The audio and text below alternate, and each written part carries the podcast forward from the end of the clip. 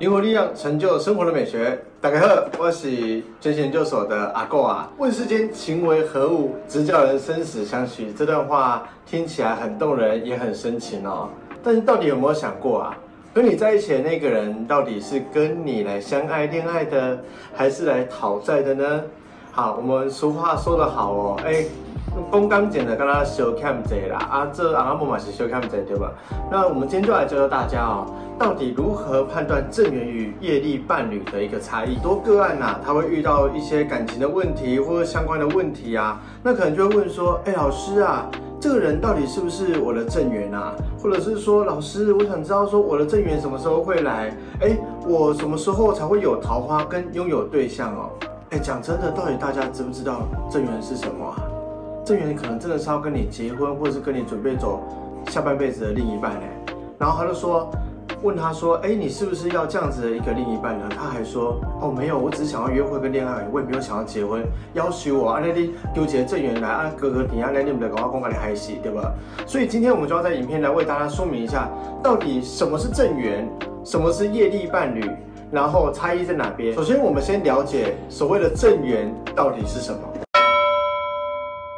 正缘啊，其实讲真的，就是双方有契约，约定在一起做某一些事情，对双方都会有一些正面的成长，并完成互相的灵魂体验的对方哦。他们通常会很难遇到，因为灵魂虽然有契约，但是会被外在啊、地球能量啊、双方的灵魂频率影响啊，或者是可能过题课题还没有过完，也有可能是因为双方还没有成长到适合来完成契约的模样。那需要成长的过程中还遇到，也就是说。你可能需要有一个对于自己的课题有不断的成长，或者对于自己情感面有不断的去挖掘。等到你挖掘自己情感面以及跟家庭的关系正式和解之后，然后你已经准备进入好进入下一个阶段了，或者是准备开始执行你灵魂的任务了。这个时候才有可能会遇到所谓的灵魂伴侣。但是灵魂深处会知道哦，有课题需要去解。会让我们小我去逃避面对课题，所以遇到正缘之后，你都会觉得有一些跟自己有相同样的议题。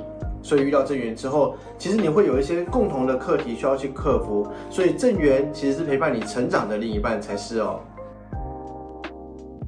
遇到正缘会有什么样的特征哦？比方说，我们遇到正缘的时候，第一个会感觉到很契合相爱，但是会有点难遇到哦，需要先经历一些考验，互相的磨练。或是家庭对于情感课题的一些经历后才会遇到。那第二个相遇是一定天时地利人和的时候才会遇到。什么叫天时地利人和哦？就可能你会觉得在这个时候我刚好搬家，然后遇到一个人刚好跟我有一样的状况，我们两个都是共同的承担相同的家庭课题。然后在这个时候我也刚好单身，他也刚好啊，比如说结束一段关系，这就是所谓的天时地利人和。第三个。正缘双方遇到时哦，会有默契感、心灵感应，会知道对方的下一步怎么走呢？而且会给自己一些好的方向和建议。你会有一种心脏被命中的感觉啊，会觉得哎，就是他了。他跟我感觉就是默契很好，或者是觉得很像两个人臭味相投，有没有？但是很多时候我们可能会把它认定为姐妹，或者是认定为可能是我的好妈姐，从来没有想过会不会他就是你的正缘啊。来，第四个。会遇到的时候，还会有一些带来你生活的活动力，你会受对方影响，开始有向上成长的感觉，或者是很有动力，想要追逐对方喜欢的事物，或者是可能也会觉得好像跟他在一起后充满热情，每天对很多事情都有希望跟新鲜感的感觉，这也是遇到正缘的第四个象征哦。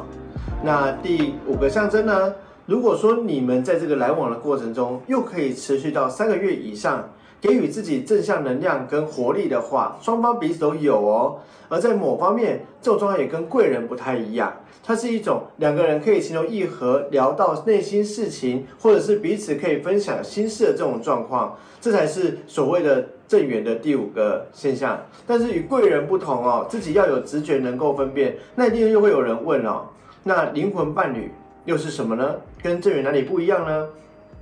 以老师的理解来讲的话，哦，我其实我觉得灵魂伴侣哦，它反而是有一种你心灵契合的状态，跟刚刚上述的很像，但是它不等于需要在一起，它可能是你在关系成长过程中可以陪伴你一直厘清这件事情的人。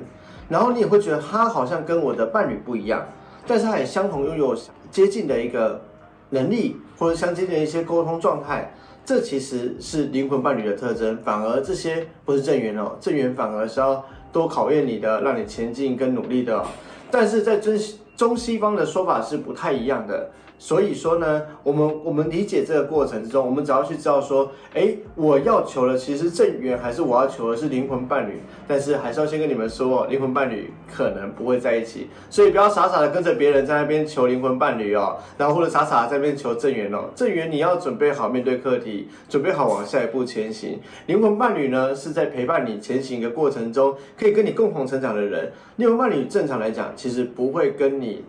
在一个关系之中，或者说太紧密的一个情人关系，这个几率其实在我看来是不大的啊。好，那我们现在就来认识一下，那艳丽伴侣又是什么呢？该如何分辨呢？好，艳丽伴侣要怎么理解？其实艳丽伴侣很明显的会突然的出现，然后自己会很想跟对方在一起，这是一种来自像动物般的一种冲动，而且会陷突然陷入迷情之中。有些人会认为那是一种一见钟情呐，或者是可能一道光打在他脸上，或者觉得像一箭穿心，这种感觉哦，其实蛮多都是业力伴侣的哦。那自己也会被往下拉，会开始去陷入跟他一样的情况，或者是陷入就是为了跟他在一起不择手段，把原本都打造好的东西，原本打造好的生活，原本打造好的一些概念，会为了跟他在一起，进而去打破自己的一些啊原本的思想或道德观、价值观哦。但是往下拉的过程，自己并不会觉得自己变差了。突如其来的出现，自己会觉得会因为对方影响而向下沉沦，而且导致自己会烦躁啊、焦虑、孤独。异地伴侣通常都是因为前世有欠过对方，这一次要来偿还，所以他就会用一种让你无法拒绝的方式来跟你相遇。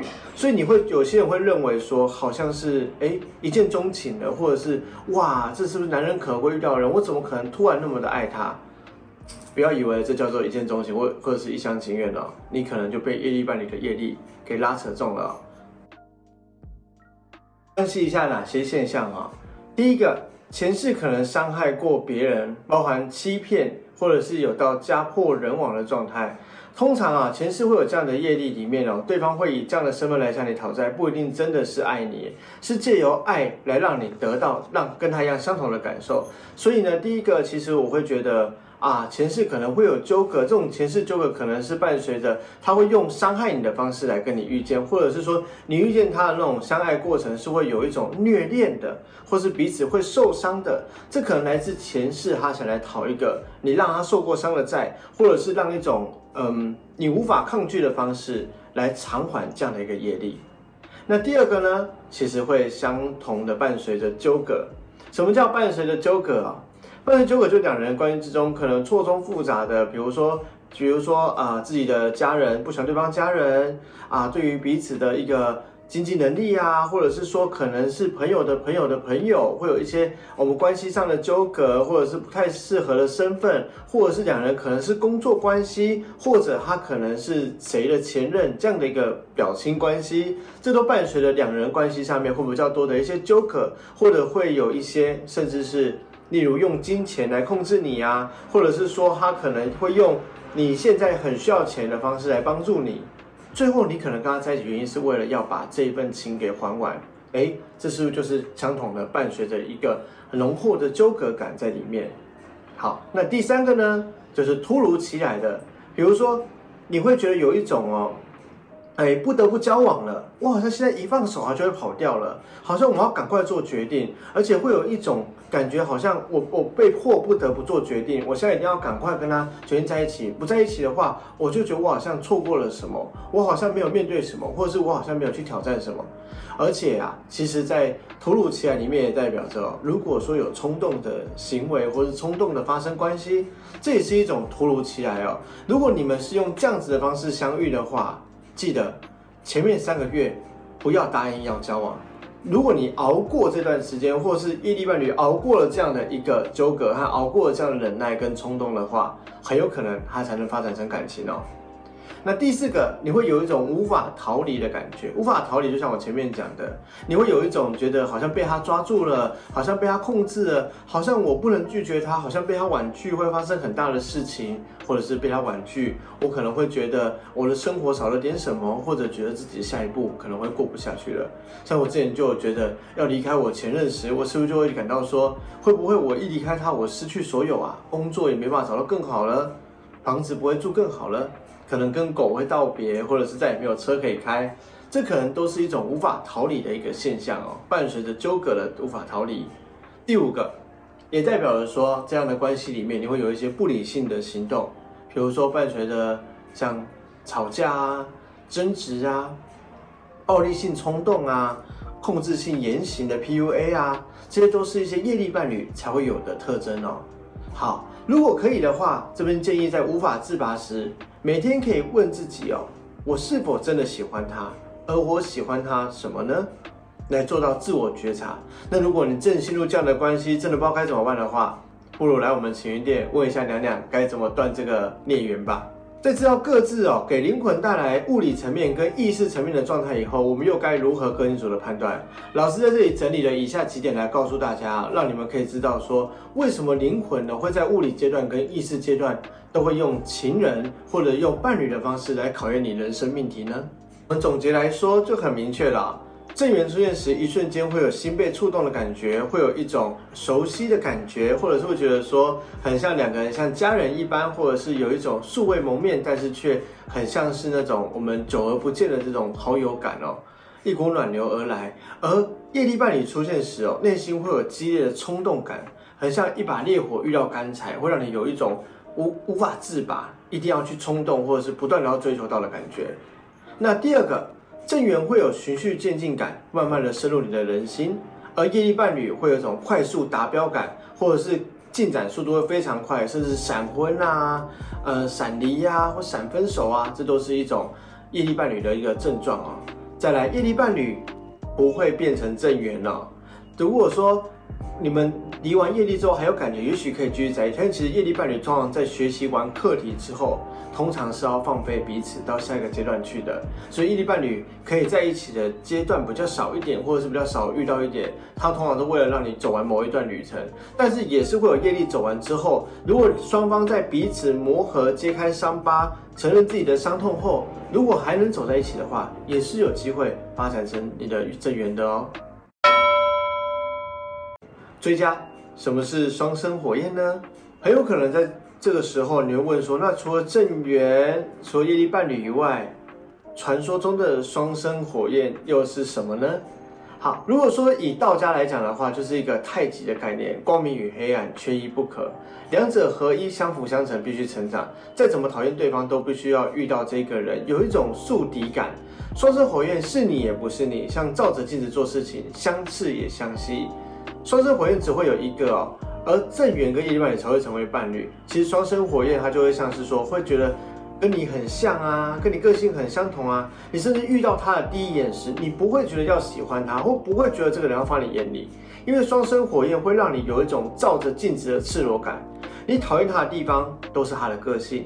你讨厌他的个个性的地方，也都是你的个性。你不喜欢他的地方，其实你有不喜欢的地方。所以，如果你们遇到这一种感觉的人的时候，不要再把他误以为是情侣了。双生火焰其实很难在一起，你们会有一种彼此共同成长、共同过课题、共同过考验，或是总觉得有共同的理解，或是共同的一个解析的视角一样。但是呢，其实它适合的方式是，你成长时，他就会跟着你成长。这其实遇到的几率是相当低的，甚至我觉得百分之一的人都比较不容易遇到哦。但是如果遇到的时候，你一定会发现，只要他过什么题了，你就会过什么题；然后他想到什么事情时，你会想到什么事情，而且你们会共同成长、共同过关、共同面对下一个议题。所以其实如果你遇到你双生火焰，了解到他跟你很像的时候，如果呢你发现，哎，他怎么都不前进了，思考一下，会不会你也还没有真正的前进呢？